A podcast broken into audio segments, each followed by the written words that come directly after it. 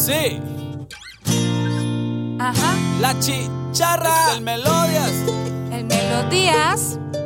Yamila Palacios. Más, más. La chicharra. Así que ven, prepárate, alístate. Alístate. Que la chicharra está sonando una y otra vez. Ven, prepárate, alístate.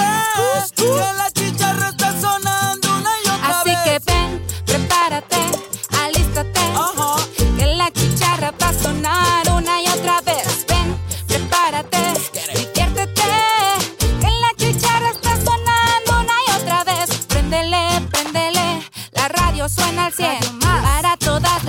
las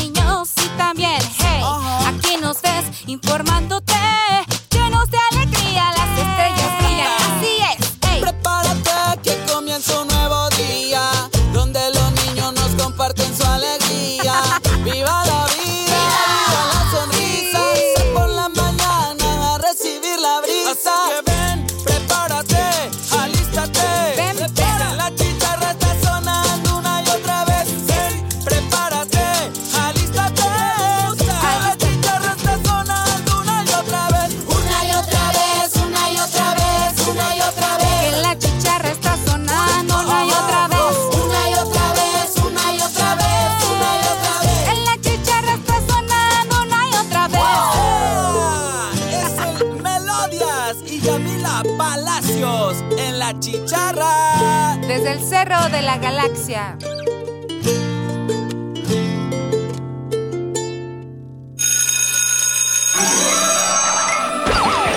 Radio Más presenta La Chicharra. Una producción de niñas y niños para niñas y niños. La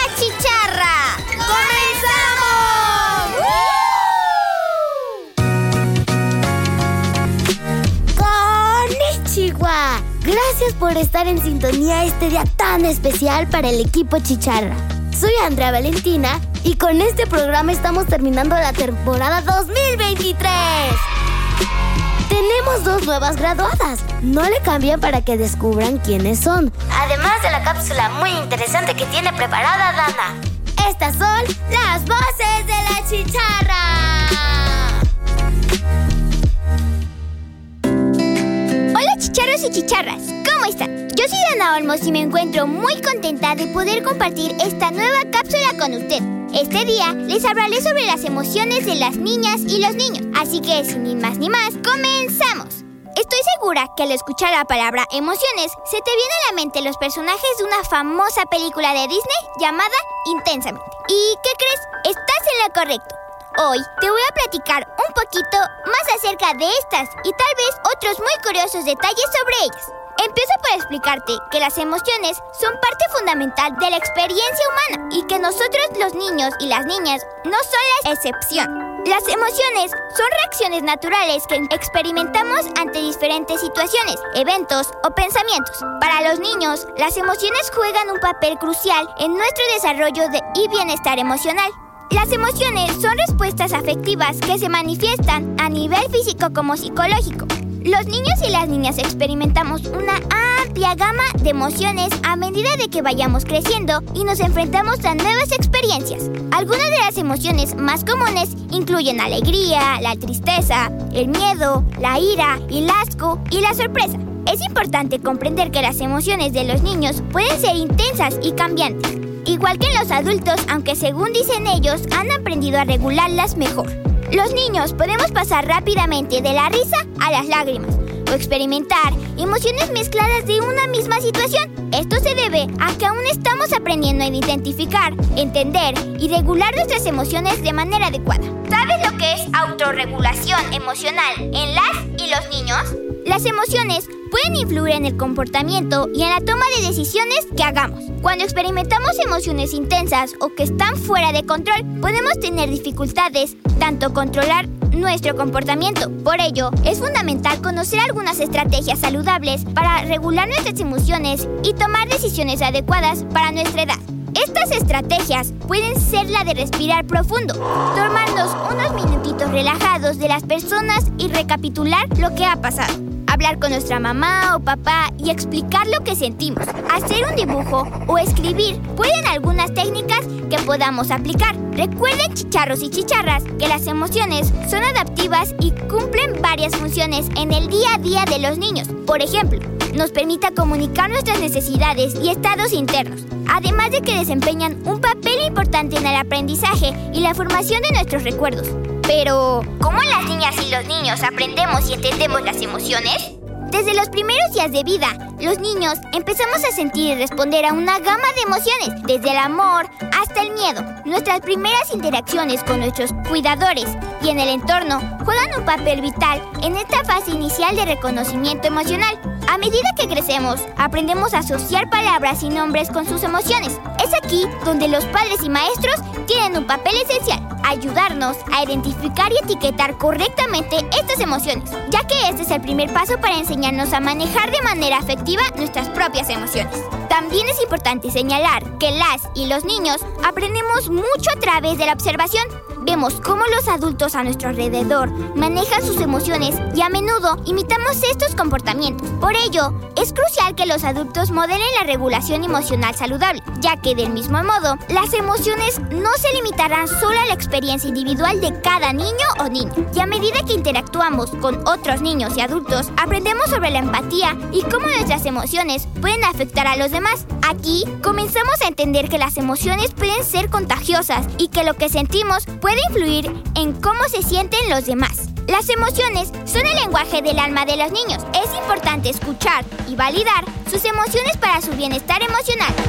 John Paul. Las seis emociones básicas en las y los niños. En el desarrollo emocional de las y los niños se reconocen seis emociones básicas que son ampliamente experimentadas en todas las culturas y etapas de la vida. Y estas emociones fundamentales son Alegría es una emoción que manifiesta como una sensación de felicidad, diversión y entusiasmo. Los niños podemos experimentar alegría cuando jugamos, nos divertimos o alcanzan un logro personal.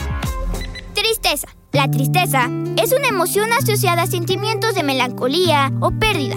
Los niños podemos experimentar tristeza cuando nos sentimos solos, decepcionados o ante la separación de un ser querido. Miedo. Es una emoción que surge en respuesta a situaciones percibidas como peligrosas o amenazantes. Podemos experimentar miedo frente a lo desconocido, la oscuridad, los ruidos fuertes o situaciones que nos generan inseguridad en casa, escuela o en la calle. Ira. La ira es una emoción intensa relacionada con la frustración, el enfado y la sensación de injusticia. Podemos experimentar la ira cuando nos sentimos provocados, si no obtenemos lo que deseamos o si recibimos un trato injusto para nosotros o algún ser querido. Asco. Esta es una emoción negativa que se manifiesta ante estímulos desagradables o repulsivos. Los niños podemos experimentar el asco ante ciertos alimentos, olores, texturas o situaciones que nos generan repulsión. Sorpresa. La sorpresa es una emoción que se produce ante todo lo inesperado o sorprendente. Experimentamos sorpresa cuando nos encontramos con algo nuevo, inusual o fuera de lo común que es de nuestro agrado. O tal vez no tanto. Reconocer y comprender estas seis emociones básicas es fundamental para fomentar nuestra inteligencia emocional. Es importante que los adultos nos ayuden a saber expresar y gestionar adecuadamente nuestros sentimientos. Las emociones son fundamentales en el proceso del aprendizaje de los niños. Influyen en su motivación, atención y memoria. Howard Gardner. Es fundamental que las emociones son una parte natural de la experiencia humana y que no hay emociones negativas o malas, ni positivas o buenas. En algún lugar de intentar suprimir ciertas emociones, debemos aprender que todas las emociones son válidas y que es importante aprender a manejarlas de forma efectiva y que todos los entendamos lo importante que es la salud mental de las niñas y los niños y los beneficios que tiene el aprender a afrontar, manejar y expresar nuestras emociones para el mejor desarrollo de una vida sana y plena donde podamos desarrollar nuevas habilidades sociales y emocionales de manera efectiva con nosotros mismos y con los demás, y así establecer relaciones interpersonales significativas. Recuerda que siempre que las niñas y los niños que comprenden sus propias emociones tienen más probabilidades de ser emocionalmente resilientes y que la resiliencia emocional es la capacidad de recuperarnos de situaciones estresantes o traumáticas, sabiendo cómo identificar y expresar nuestras emociones y ser poco a poco más capaces de manejar el estrés y las adversidades de manera efectiva. Pero si todo esto aún no resulta tan fácil para ti, aquí te dejo 5 juegos o actividades que podrían ayudarte para aprender sobre las emociones básicas y cómo gestionar. Lectura de cuentos. Busca aquellos con temas basados en las emociones y en conocerlas aún más a través de historias. 2. Juego de emociones. Se trata de identificar las emociones a través del uso de peluches, muñecos, objetos o tarjetas y expresar lo que cada uno expresa. 3. El termómetro emocional. Es una herramienta visual que ayuda a los niños a identificar sus emociones y cómo se intensifican. Se puede dibujar un termómetro en una hoja de papel con diferentes colores que representen las diferentes emociones. 4. El juego de los espejos. Se puede jugar con un espejo grande y mostrar diferentes expresiones faciales para después identificar las emociones que están expresando en el espejo. Y 5. La rueda de las emociones. La rueda se divide en secciones con diferentes emociones. Por ejemplo, ira, tristeza, miedo, alegría. Y debes identificar cómo te sientes y señalar la sección de la rueda que pueda describir tu emoción. Bueno, chicharros y chicharras, sin lugar a duda, el tema de las emociones parece un cuento de nunca acabar y es muy interesante seguir conociendo más sobre ellas y cómo manejarlas de mejor manera. Tengamos la edad que tengamos. Eso sí, no olviden que las emociones son parte natural de la vida humana y qué mejor que ponernos buzos caperuzos para conocerlas mejor. Yo me despido de ustedes. Soy Dana Olmos y no olviden seguir sintonizando de Radio Más en el 107.7. Claro, la radio de los veracruzanos. Bye bye. Estás escuchando La Chicharra. Nunca hay excusas para abandonar el intento de ser amable. Hola Radio Escuchas de la Chicharra, les saluda Alexa Romero, nuevo integrante del programa. Hoy les compartiré la historia de Rocco, un cocodrilo. ¡Comenzamos!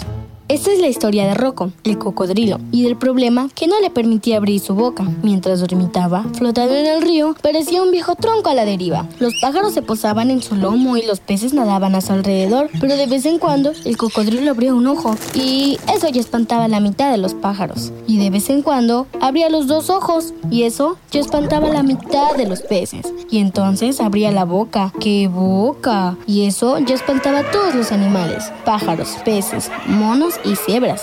La boca de Rocco era muy grande y asustaba. Por esta razón, el cocodrilo no tenía ningún amigo. Entonces, ¿qué podía hacer? Voy a ser gentil, cantaré para todos, seré el rey de la canción. Eso se propuso, con amabilidad, convertirse en el preferido del público. Rocco, el simpático cocodrilo cantante, estuvo varios días inventando canciones para su primer recital y al terminarlas, satisfecho, salió del río. Se acomodó sobre una roca, siempre con la boca cerrada. Observado atentamente por los animales que andaban cerca, de pronto abrió la boca y dijo, Querido público, pero no pudo seguir. El público había salido espantado, los ciervos para allá, las cebras para el otro lado, los pájaros hacia el cielo y los peces al fondo del río. Hasta las lombrices se hundieron en la tierra. Rocco se sintió mal. ¿Es que jamás podría abrir la boca? No importa, no pienso enojarme. Voy a cantar suavecito, muy amablemente, decidió Rocco, sin darse por vencido, y con una voz muy dulce entonó.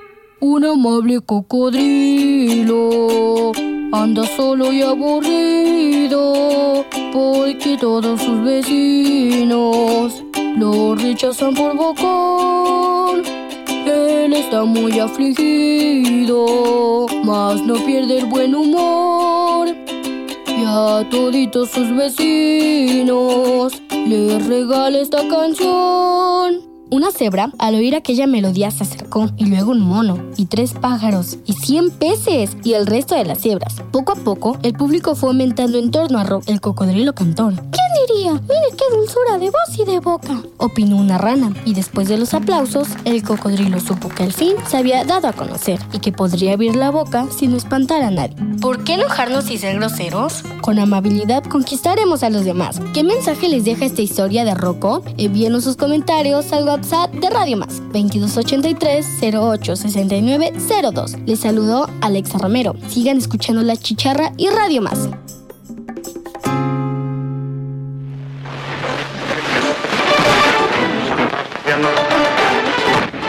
Hola amigas y amigos de La Chicharra, ¿cómo están? Espero y se encuentren muy bien. Buenos días a todos los radioescuchas. Les saluda su amiga Alexa Romero y el día de hoy me despido de este hermoso programa con una cápsula que en lo personal a mí me apasiona, tanto como la radio y la música, y el cual practico. Pero a ver, díganme a quién no le gusta este hermoso deporte. Por supuesto, hablo del fútbol.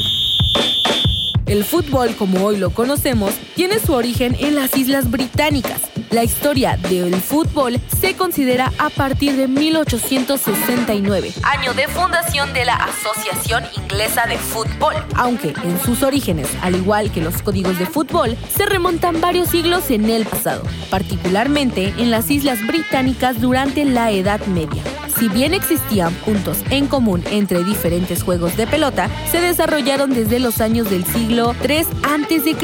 En 1848, representantes de diferentes colegios ingleses se dieron cita en la Universidad de Cambridge para crear el código Cambridge, que funcionaría como base para la creación del reglamento del fútbol moderno. Finalmente, en 1863, en la ciudad de Londres, se oficializaron las primeras reglas del fútbol.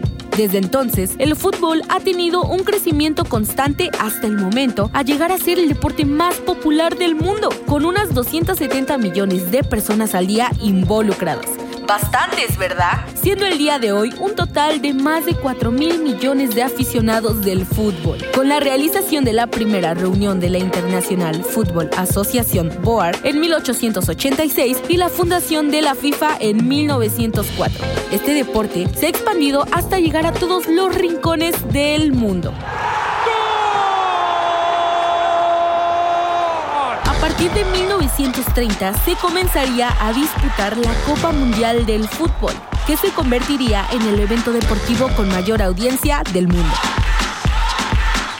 Amigas y amigos de La Chicharra, eso es algo de lo que les puedo platicar y decir de este gran deporte que todos conocen. Me despido no sin antes agradecer a todos y cada uno de ustedes por el apoyo y a todos los que en su momento me sintonizaron a través de este gran programa, que sin duda alguna fue una de las mejores etapas de mi vida. Gracias por la oportunidad, en el cual obtuve mucho crecimiento a nivel personal, muchas experiencias, aprendizajes y convivencias. Gracias a los productores que hacen posible este programa, Balam y Fateca, y a todos mis compañeros que forman parte de este gran equipo. Y por supuesto, a todos los radioescuchas que nos sintonizan a través de las frecuencias de Radio Más. Me voy feliz, demasiado contenta y agradecida, ya que aprendí mucho de cada uno de ustedes. Y por último, lo único que puedo agregar es que luchen por sus sueños y por sus metas. Gracias. Se despide de ustedes su amiga Alexa Romero, dejándolos en sintonía de La Chicharra y Radio Más, la radio de las y los veracruzanos. Hasta pronto.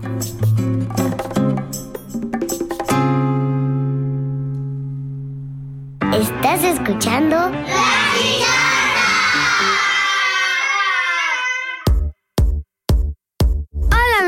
chicharra, les saludo con mucho gusto. Soy María José y estaré con ustedes, pues me he integrado al equipo de la chicharra. Hoy les voy a hablar sobre el festival Cumbre Tajín. Teniendo como escenario el majestuoso mural a la cultura totonaca, se llevó a cabo la presentación oficial del programa Cumbre Tajín 2020. Ven a despertar, el cual se estará realizando del 13 al 15 de marzo, donde destacarán eventos culturales y artísticos que forman parte de la identidad de este pueblo totonaca, ofreciendo entrada libre para todas las actividades, excepto los conciertos que tendrán accesibles. El parque temático Tajil Sucut, la zona arqueológica, el Tajín y Papancla serán los escenarios ideales para exponer un sinfín de actividades culturales, artísticas, ancestrales que dan realce a este espectáculo singular. Papancla está lista para recibir a todos los visitantes durante los días de Cumbre Tajín 2020, compartiendo rituales, gastronomía y toda la historia que tiene este pueblo totonaca. Hay mucho por hacer en Papancla. Cumbre Tajín es la plataforma para que el mundo vibre y trascienda a lo largo del tiempo, a través de su historia, sones y sabores. Los artistas que conforman la cartelera musical son el viernes 13, Lila Downs, Recoveco, Regina Orozco, Jimena Sariñana. ¿Qué tiene si no tengo flow? ¿Qué tiene? ¿Qué Sábado 14. Saxebul MIDI DJ. Kinky. ¿De qué color es nuestro presidente? Verde, blanco o rojo es el presente. Y el último día, Taylor Díaz. Sonics. Jenny and the Mexicax. A ella no le gusta trabajar, lo que le gusta es bailar, moviendo las caderas siempre va con su caguama.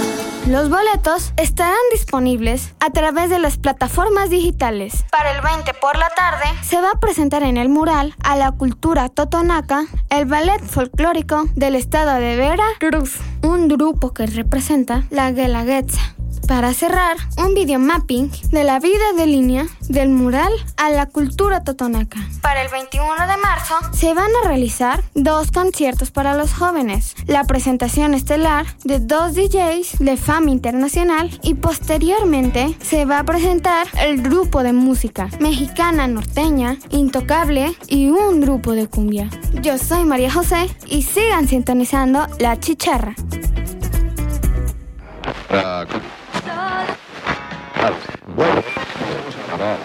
Hola, ¿cómo están amigos y amigas chicharrescos? Espero que estén muy bien. Yo soy su amiga María José Vázquez Peraza y estoy muy contenta de estar aquí de nuevo con ustedes, ya que el día de hoy les traigo un tema interesante, habla sobre un método de educación creativo y peculiar. Estoy hablando sobre el método Montessori. Por si no lo conocen, el método Montessori no es un descubrimiento reciente, aunque no ha sido hasta las últimas décadas que ha empezado a resonar en España. María Montessori, médica, psiquiatra y pedagoga que vivió entre 1870 y 1952, creó su primera escuela en 1907 en Roma, donde desarrolló su método en el contexto histórico en la Primera y la Segunda Guerra Mundial, revolucionando en su enfoque pedagógico la filosofía Montessori, que promueve la independencia, el aprendizaje autónomo y el respeto por el ritmo único de cada niño. El método Montessori también provee un ambiente preparado, ordenado, estético, simple, real, donde cada elemento tiene su razón de ser el desarrollo de los niños. El aula Montessori integra edades agrupadas en periodos de tres años, lo que promueve naturalmente la socialización, el respeto y la solidaridad. Para ser más clara con lo que acabo de mencionar, este método se caracteriza por tres cosas principales, que son, número uno, el niño o niña como individuos únicos tiene la libertad de autonomía para jugar y aprender a su ritmo. En otras palabras, es cuando el niño tiene la elección de qué actividad realizar en el día, asegurando que cada día aprenderá algo nuevo, haciéndolo constante sin que el niño se estrese y que lo tome más como algo interesante que quiera aprender y no tanto como una obligación, y así poder hacer que se desarrolle como persona. 2. El adulto. El adulto acompañará respetuosamente y se convertirá en un guía que observa y acompaña. Debe de transmitir el deseo de aprender. Este observa. Si el niño llega a cometer una equivocación, no le levanta la voz y deja que el niño sea quien detecte y corrija sus errores. 3. El ambiente. Para que se dé el aprendizaje el niño o la niña necesita un ambiente preparado especialmente para él. Este ambiente debe de ser estimulador y estar adecuadamente estructurado. Por ejemplo, mayormente las escuelas actuales que aplican este método tienen una estructura abierta y orgánica para que los niños no se sientan encerrados. También ocupan materiales sencillos y a la vez didácticos para enseñar y captar la curiosidad de ellos. Y para finalizar, diré unos datos curiosos. Primero, aunque no se crea, este método ha sido utilizado para la educación de personajes exitosos e importantes, como por ejemplo el mismísimo Princess George de Gales, Ana Frank, que asistió a una escuela Montessori antes de tener que esconderse para no ir a los campos de concentración, Jeff Bezos, creador de Amazon, Taylor Swift y el escritor colombiano Gabriel García Márquez, conocido por su obra maestra 100 años de soledad, que de hecho comentó en una entrevista que no cree que haya mejor método que la enseñanza Montessori, la lista de personas exitosas que ocuparon este método simplemente no se acaba. Pero como dijo el escritor colombiano, todos en estas entrevistas realizadas concuerdan con que esta filosofía es un gran método de enseñanza, que ahorita es más reconocida a comparación de antes, pero que se espera que se implemente un poco más o definitivamente en la educación actual. De hecho, como otro dato curioso, actualmente existen aproximadamente 7.000 escuelas Montessori, certificadas en alrededor de 80 países en todo el mundo. El último dato curioso es, ¿sabías que la creadora del método Montessori estuvo presente en la reunión preliminar a la creación de la UNESCO en 1951? Y allí mismo dio el discurso en el que defendió la necesidad de establecer y respetar los derechos de los niños, grandes olvidados de la sociedad. Espero y les haya sido de interés este tema. Díganme, ¿ustedes sabían de esta filosofía y método de educación? ¿La han aplicado y si no, la aplicarían? Si les gustó la dinámica de este método, pueden comentarles a sus papás para aplicarlo desde sus casas. Yo soy María José Vázquez Peraza. Ha sido un placer estar acá en la chicharra con ustedes. Esta fue mi última cápsula. Pero recuerden seguir sintonizando la chicharra a través de Radio Más. Nos escuchamos muy pronto. Cambio y fuera.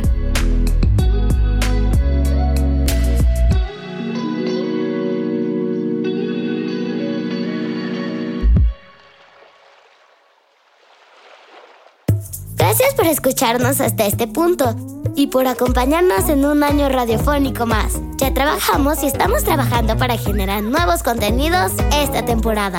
Alexa y María José, les deseamos todo el éxito. Su voz, carisma, trabajo y compromiso quedarán en la historia de la chicharra para siempre. Vayan a donde vayan, digan con orgullo que fueron parte de este gran proyecto radiofónico infantil de la radio de las y los veracruzanos, iniciado en 2004. Esto es todo por hoy, pero la siguiente semana tenemos inicio de temporada. ¡Ahí nos escuchamos! Bye. Or, or, or, or, or, or, or. Tu, tu, tu, tu. Tu, tu.